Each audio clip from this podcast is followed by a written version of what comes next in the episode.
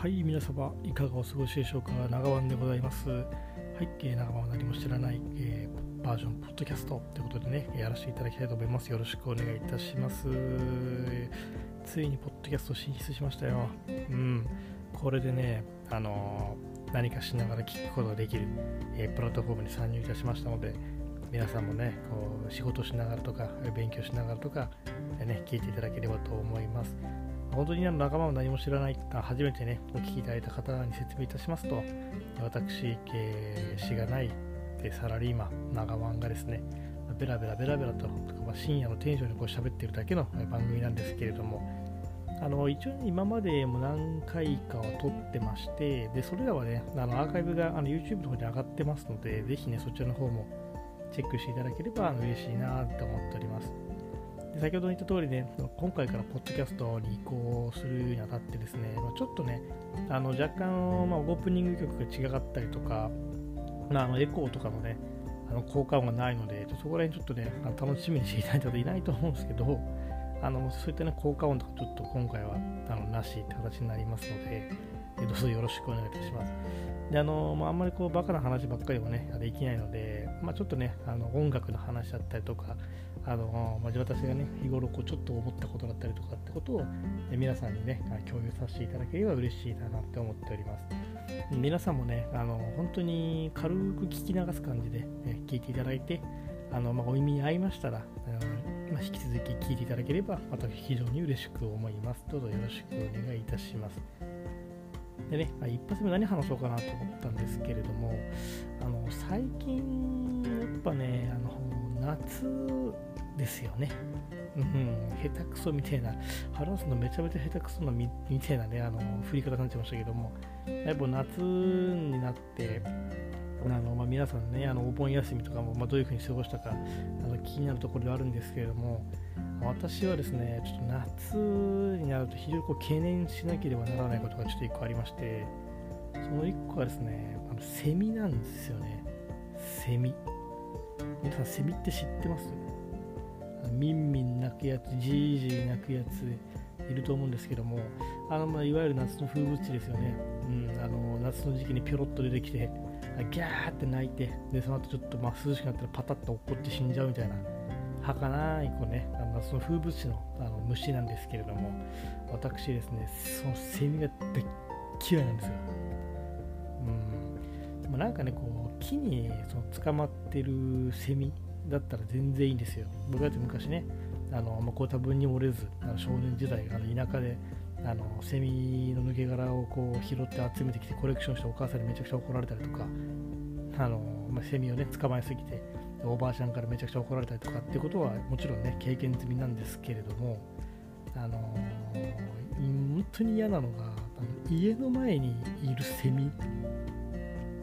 なんですよね。でなんか知らないですけどあのセミがですねあの私が住んでる周りのセミがなぜか僕の家の前にめちゃくちゃ集まるんですよ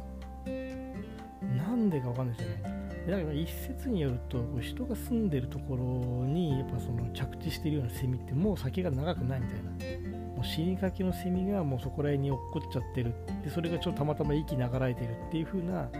ことらしいんですけれどもあのー、それでもねあのじあのアリアムのパワーを持ってらっしゃるじゃないですか。やつらって、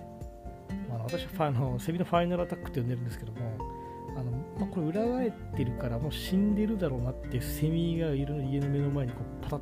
と倒れていてでそこをちょっとこう恐る恐る玄関の鍵をガチャッて開けた瞬間にブーッつって暴れ始めるんですよでしかも暴れ始めてこう僕から避けてきゃいいんですけど僕の方に向かってくるんですよねあれがちょっとねどうも許せないんですよ、うん、めちゃくちゃ怖くてあのセミのファイナルタックとかもね経験してる方いっぱいいると思うんですけどもあれってどうやって避けたらいいんですかね？避けられないんですよあれやられると。早すぎて動きが。あのそれかなり困り果ててまああのしかも何回か家に入ってきましたしね。うん。2回入ってきました。我が家に。私の 1K6 畳のクソ狭いあのお部屋に入ってきまして。であの、まあ、1匹目は、たまたまね僕がうわーっと思ってあのスライド式のドアを閉めた瞬間に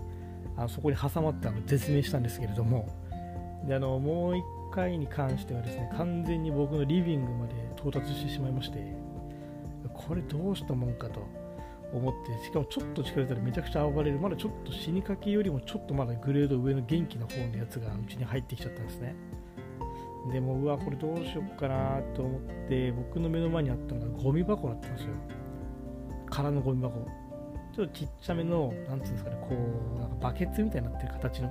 やつがあったので僕はそれおもむろにそれを手に取ってこう傘でこう飛んでこっちに来ないようにこう傘を広げてガードしながら左手でゴミ箱持って右手でねあの傘持ったの完全なあの風神雷神みたいな格好してたんですけども